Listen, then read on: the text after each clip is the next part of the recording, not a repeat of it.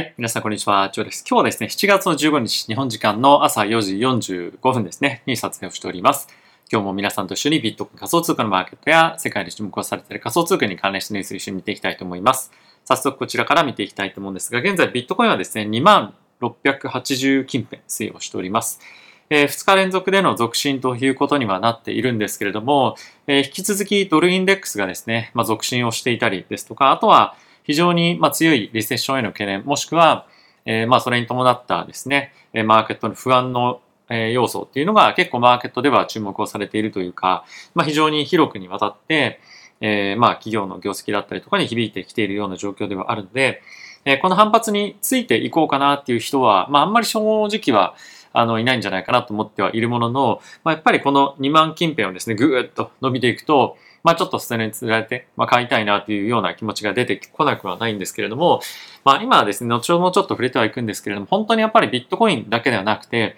えー、株式マーケットも含め、まあ本当にその本気で買っていくポジションを、えどんどんどんどん構築していくみたいな、まあインセンティブがあるような、まあイベントだったりとか材料っていうのは正直ないと思うんですよね。なのでやっぱり今はこの狭いレンジでの推移というのが、今後も続いていくんではないかと思いますし、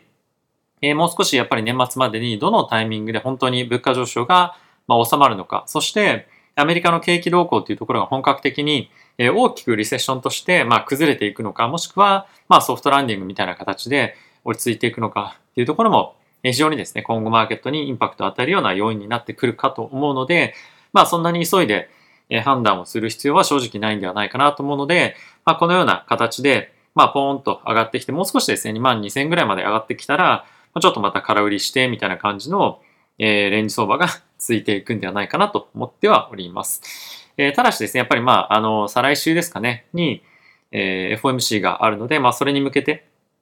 えー、どういった、まあ、内容が出てくるのかだったりとか、あとは FOMC で、まあ、どういった発言を、えパウエルさんがするかというところにもよってはいくと思いますが、それまでの間は、まあ、まだまだ狭いレンジでの推移というところが継続して続いていくんではないかなと思っております。で、イーサレンも同様ですね。まあ、こちらもあまり、あの、先ほどとビットコインと同じなので、まあ、そんなに語ることはないと思うんですが、まあ、それに加えて見ておきたいのは先ほども申し上げた通り、こちらがドルインデックスになっております。一応、冷やしのチャートになっているんですけれども、まあ、本当にどんどんどんどん続進をしていって、えー、かつ、やっぱり世界中での、まあ、先進国も含め、非常に景気後退というところが危ぶまれていることもあって、ドルの一人勝ちというところがまだまだ続いていくんじゃないかなと思いますし、まあ、このトレンドが少なくとも、この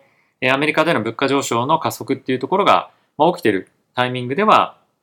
まあ、反転はないんじゃないかなと思うので、まあ、これが、まあ、さらにどんどんどんどん高まっていくと思いますし、まあ、その間にはですね、やっぱりビットコインだったりとか仮想通貨及び、ま、株式マーケットを含めたリスクアセットについては、まあ、買いに向かうことは正直ないんではないかなと思うので、まあ、今の流れっていうのは続いていくんではないかと思っております。で、もう一つ見ておきたいのが、え引き続きですね、えこの2年10年のカーブなんですけども、今日はちょっと戻ってはいますけれども、え引き続き2年の金利の方が高くて10年の金利の方が低い、まあ、このようなインバースカーブ、インバース、まあ、あのカーブみたいな感じで言われてますけれども、えそういったあの逆転現象っていうのが、非常に強く起きていることから、まだまだ市場のリセッションへの懸念は非常に強いかと思いますし、まあ、今後はさらに進んでいく可能性が十分にあるんじゃないかと思うので、このあたりは気をつけていきたいかなと思っております。はい。で、今日の株式マーケットについては、まあ、ちょっとナスダックがですね、あの、反発というか若干買われてはいますけれども、まあ、引き続きダウですとか、まあ、あとは S&P ですね、に関しては前日値でマイナスというところで推移をしておりますので、えー、まだまだやっぱり少し、あの、弱いというか、まあ、あまりその買いに向かうようなマーケットではないと。まあ、本当に何回何日同じこと言うんだって感じではありますけれども、まあ、同じような状況が続いているかと思います。で、えー、今日はですね、マクロに関連した非常に、まあ、あの、重要なニュースだったりとかも出てきていますし、まあ、あとはビットコインに関連した面白いニュースもいくつか出てきておりますので、皆さんと一緒にそのあたり見ていきたいと思います。はい。まずですね、えー、オラ FRB の理事からのコメントが出ておりましたので、こちらを見ていきたいと思います。で7月の27日の FOMC のタイミングでは、75ベースポイントの利上げをまあ支持しますよと。で、可能性としてはより大幅な引き上げも、えー、示唆をえー、まあ、するというようなことを発言はしていたんですが、まあ、実際にその記事の中身だったりと発言を、えー、見ておくと、えー、この市場で100ベースポイント、まあ1%ですね、の利上げ観測が出ていることについては、まあ、ちょっとですね、やや先走ってるんじゃないかっていうようなコメントも、えー、出ているということで、まあ、あの、この発言だったりとかを見てみると、7月のその27日のタイミングでの1%利上げの可能性っていうのは、まあ少しないのかなというか、あの、やっぱりちょっと行き過ぎてるっていう感じは出てくるかなと思いまして、あとはこれに、まあ続いておそらくいろんな方が発言をしてくるかと思うんですけれども、まああと1人2人、まあコメントが出てくることによって、この100ベースの観測っていうのが少し少しずつ収まってくるんではないかなと。まあそういったこともあって、まあちょっとの間というか、少し、えー、まあリスクアセット、仮想通貨や株式については、まあ、ちょっと反発というか、やや戻ってくるような感じの動きになりやすいのかなというには感じてはおります。はい。で、まあその一方で、アメリカの卸売物価指数なんかに関しては、6月のタイミングでは前月比、予想が0.8だったんですが、1.1%の上昇ということで、引き続き物価は上昇していると。ただし、まあ、エネルギーと食品というですね、非常にボラティティが高いインフレ指数を除いた部分に関しては、若干鈍化をしているということで、少しまあミックスというか、まあ、もう少しすると、もしかすると物価上昇が落ち着いてくるんじゃないかっていうような、まあ、見方をですね、まあ、するような、えー、形での指数も出てきているということで、まあ、ちょっとこのあたり一つ、まあ、安心材料というか、あの、まあ、そういったものがあるのだなと注視しておくべきポイントが一つあるかなと思います。で、あとはもう一つ面白いのが、イエレン財務長官に関してはですね、アメリカの今のインフレに関しては、アンアクセプタブリーハイと、もう受け入れられないぐらい高いっていうふうに言っていて、やっぱり今の状況に関しては、えー、まあ、しっかりと対応すべきだというようなコメントが、えー、出ていました。で、まあ、そんな中なんですけれども、先ほどもちょっと、あの、問題に出ていた、えー、7月末の27日のタイミングでの、え、利上げの折り込み率なんですけれども、え、昨日はですね、こちらの、えー、100ベース1%の利上げ折り込みがだいたい8割ぐらいあったんですよね。にもかかわらず今日はだいたいその半分ぐらい、まあ40%ぐらいまで落ち着いてきているので、先ほどご紹介をしたウォラ理事のですね、コメントだったりが、まあ、結構効いてるのかなと思いますし、えー、そういったところもあって少しマーケットは、まあ、回復というか、あの、レンジでの、まあ、少し上目のレンジバウンドをしているような感じかと思います。まあ、あとは、えっと、もう一日ですね、金曜日の間にコメントが出てくる可能性も十分、まあ、ありますし、すでに予定されている会見とかもあるので、そういったところがマーケットを動かしていくんじゃないかと思いますので、そのあたりをしっかりと見ていきたいなというふうには思っております。はい。では、ここから仮想通貨に関連したニュースですね、見ていきたいと思うんですが、えまずはこちらですね。えビットコインが、えーと、CPI の発表の後に大きく下落しましたけれども、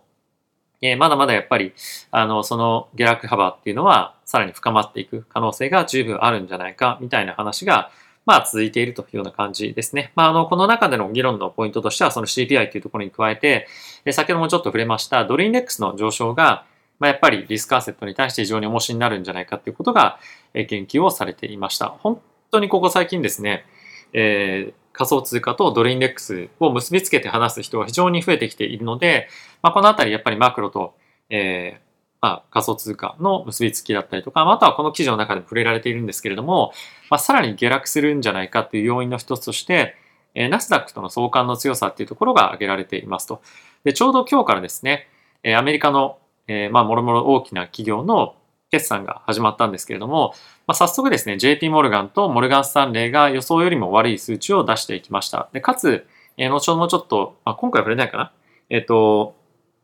別の、あの、もう一個のチャンネルの方で売れようと思ってるんですけれども、JP モルガンの、えー、社長、CEO の大門さんからは、まあ、経済に関して引き続き嵐が来る可能性が、まあ、十分あるよというような発言があったりとかもして、まあ、警戒は引き続き、まあ、強いんではないかと思いますし、まあ、あとはですね、もろもろのいろんな大手企業の、えー、予測値みたいなものが、今後さらに引き上げられるんじゃないかっていうような予想ですね。ウォールストリートの、えー、まあ、特にストラテジストの方々が非常に多くしているので、まあ、そのあたりが実現に、えー、実現的になってくると、えー、本当にまあ株式もう一段下がるんじゃないか。それに伴って、えー、もう一段ですね、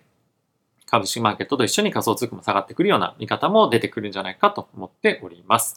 はい。次もですね、似たような感じではあるんですけれども、現在ビットコインが2万ドル近辺のサポートにですね、支えられていますよということが話されているんですけれども、こちらも同様にドルインデックスがですね、非常に、ま、今20年ぶりの高値というところにあって、かなりやっぱり下落圧力はあるんじゃないかというふうに言われています。まあ、こちらもちょっと見えづらいかもしれませんけれども、えちょうどですね、サポートラインにあの支えられるような感じで、ビットコインは現在推移をしているということですね。はい。まあ、ここが非常に気にされているポイントと、あとはドルインデックスが注目されるたびに、え結構ですね、ドル円、まあ、日銀の対応だったりとか、まあ、あとは ECB の経済の弱さ及び、まあ、政策の、まあ、あの、持ちでのなさみたいなところが非常に注目を集めていて、まあ、中央銀行が発行する、やはり通貨というものに対して、まあ、信頼性がやっぱりないですよねと。まあ、こんな通貨持っててもしょうがないみたいな感じで、やっぱりどんどんどんどん売りが出てるっていうのも一つあるので、まあ、ほれ見ろ、ビットコインがいいいいんだろうみたいな感じのあの声が出てきたりも、まあ、一部ではですね、あの、しているということらしいです。結構まあ、これだけビットコインが落ちてるにもそういうことを言うっていうのは、あの、非常に面白いなというふうに思ったんですけれども、まあ、そういったところの発言も、まあ、ちょっと出ていると。まあ、あの、どっちもどっちだろうっていう感じは正直あるんですけれども、えそんな感じのコメントも出ていますと。まあ、あとはイーサーですね。こちらに関しては600ドルから700ドルのレンジを見ている人も、えー、まあいますよっていうようなコメントも出てきているんですが、イーサーに関しては大体800ドル近辺の予想が、まあ、多いんじゃないかなと思いますし、まあ、あとはそういったマクロ的な要因及び、え株式マーケットの下落というところに、まあ、引きづらいての下落というところに加えて、まあ、あとはですね、結構マントボックスの、えー、で、まあ、あの、預けられていた、というか、まあ、勝手にロックされていた、ビットコインがですね、今後4000億円分流出してくるということで、それに大きなですね、売り圧力になって、まあ、下落していく可能性っていうのも一つあったりもするので、まあ、ちょっと何かしらいい要因があったとしても、えそういったところからの下落圧力みたいなものがやっぱり今後、あの、出てくる可能性はあるので、まあ、簡単に、あの、小さい上昇に、というか、あの、短期的な上昇に乗っかっていくっていうのは正直危ないなっていうのは僕は感じているので、まあ、本当に、あの、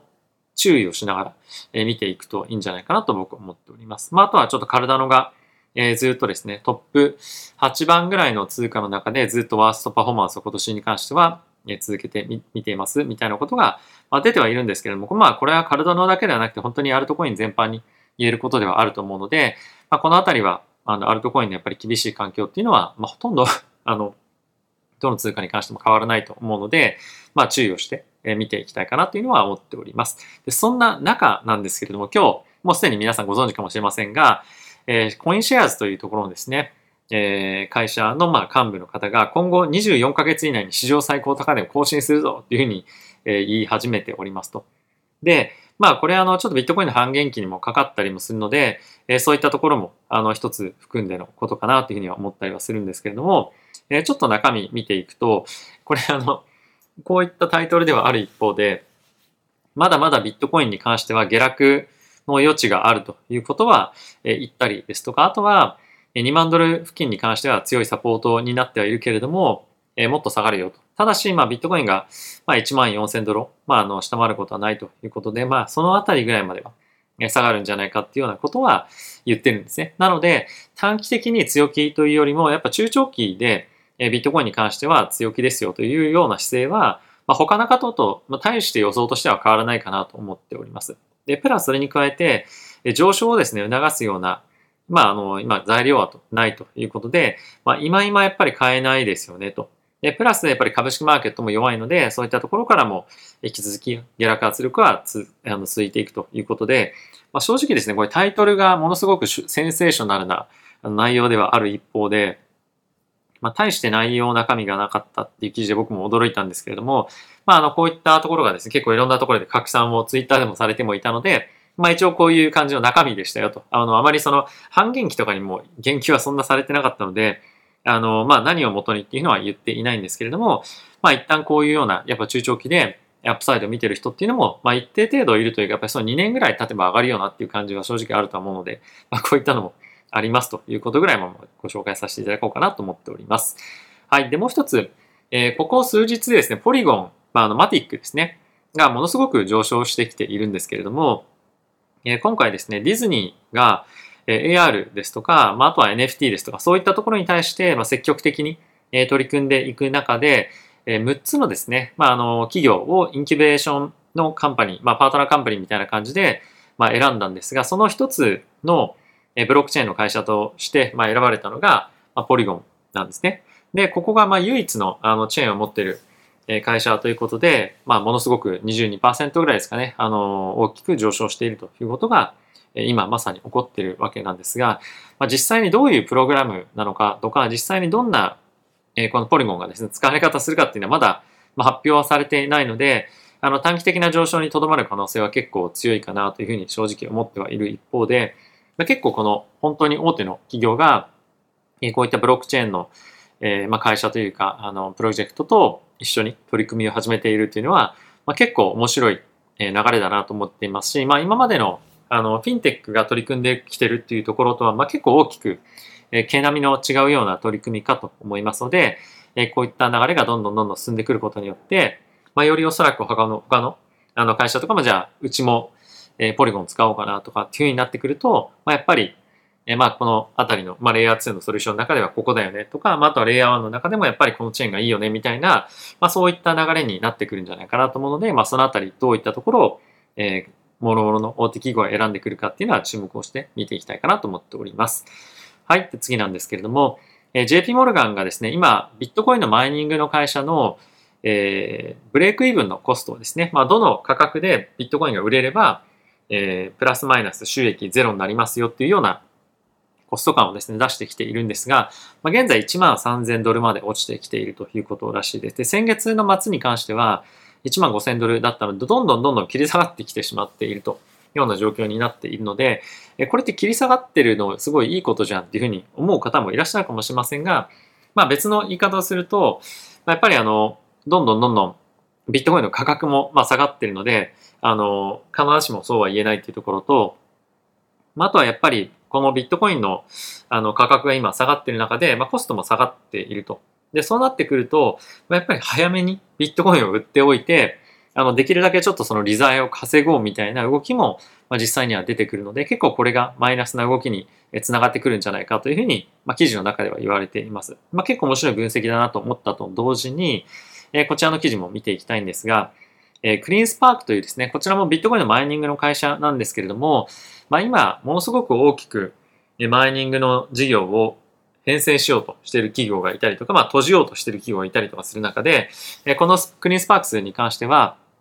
ビットコインのですね、マイニング機器に関して、まあ、大きく、ま、買いを入れているということを言ってるんですね。で、これは、先ほどの JP モルガンの関連記事の中でも言われていたんですが、まあ、今ですね、どんどんどんどん、そのビットコインのマイニング施設、もしくは機器に関しては、え現状よりもより効率がいい状況に、ま改善オペレーションをしていくみたいな動きが結構ですね、あの出てきているようで、まあ、その一環として、え行っているそうです。で、かつこの企業の CEO に関しては、今もう非常に市場環境としては、まあ、当然悪い状況ではある一方で、え我々としては、まあ、彼らとしてはですね、非常に、まあ、今勝負に出る時で、でかつ今後長期的に、えこの今やってるオペレーションが、え実を結ぶこと、実を結ぶような状況が来るでしょうというような発言が出ていました。これやっぱりあの、ビットコインというか仮想通貨のマーケットでも、非常に長期で見ている人に関しては、まあ、結構強気な人が当然多いかと思うんですけれども、まあ、マイニングの中でもそういった動きがあるんだなっていうところが非常に興味深い内容だったかなと思っています。はい。で、もう一つですね、えー、こちらもこういう状況ではある一方で、えー、韓国のですね、OKX が、え、今回新たにドバイでの、バーチャルアセットライセンスというものを取得しましたと。で、まあ、これは仮想通貨の業者として、えビジネスをですね、しますというライセンスなんですけれども、まあ、やっぱり取引所に関しては徐々に徐々に、まあ、中東を中心に、まあ、あの、新しくライセンスを取る取引所が増えてきていて、まあ、こういった状況ではある一方で、まあ、今できること、もしくはその今後ビジネスを広げていくために、えー、まあ、今何をやらなきゃいけないかってことで、えこういった世界各国でライセンスを取得してしたりですとか、あと、ホービーなんかに関しては、えまあ、当然アジアが中心だったんですけれども、え中国政府からの、まあ、規制というところもあって、今ヨーロッパの方に積極的に行ってたりとかして、え、自分たちの陣地をですね、どんどんどんどん広げような、ようとしているような動きが、え、各取引所からだったりとか、まあ、いろんな会社から出てるというのが、まあ、結構面白い流れだなというふうには思っております。あとはちょっと、あの、ツイートで、まあ、流したんですけれども、取引所の一部のえー、ところなんかに関しては、まあ、結構資金がショートする可能性があるんじゃないかっていうような噂もあの出てきそうな感じがちょっと正直あるんですよね。なので、えー、気をつけていただければと思いますし、それについてはちょっとスペースとかでお話をしようかなと思います。で、一応僕があの普段、まあ、ここあの使ってますよって言ってるようなバイナンスとかバイビットに関しては、まあ、かなり資金は潤沢にあると思うので、まあ、そういったメインの大手どころを使っていれば、まあ、問題ないと思うので、まあ、そういったしっかりと、まあ、どこを選ぶかっていうのは、まあ、しっかりとやっておいた方がいいかなと思います。まだあの、講座上げてないよっていう方は一応概要欄の方にリンクと、まあ、あとは僕の使い方の説明動画っていうところもあるので、まあ、ぜひですね、ご興味ある方はチェックしていただけると嬉しいかなと思っております。はい。ということで皆さん今日も動画ご視聴ありがとうございました。また次回の動画でお会いしましょう。さよなら。